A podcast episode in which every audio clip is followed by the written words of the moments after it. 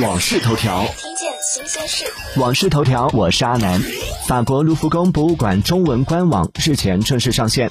据介绍，馆藏藏品数据库已同步推出，收录了四十八万余件卢浮宫博物馆和欧仁德拉克洛瓦国家博物馆收藏的藏品。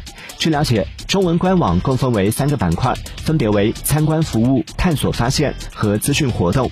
卢浮宫博物馆始建于一二零四年，以收藏丰富的古典绘画和雕刻而闻名于世，是法国文艺复兴时期最珍贵的建筑物之一。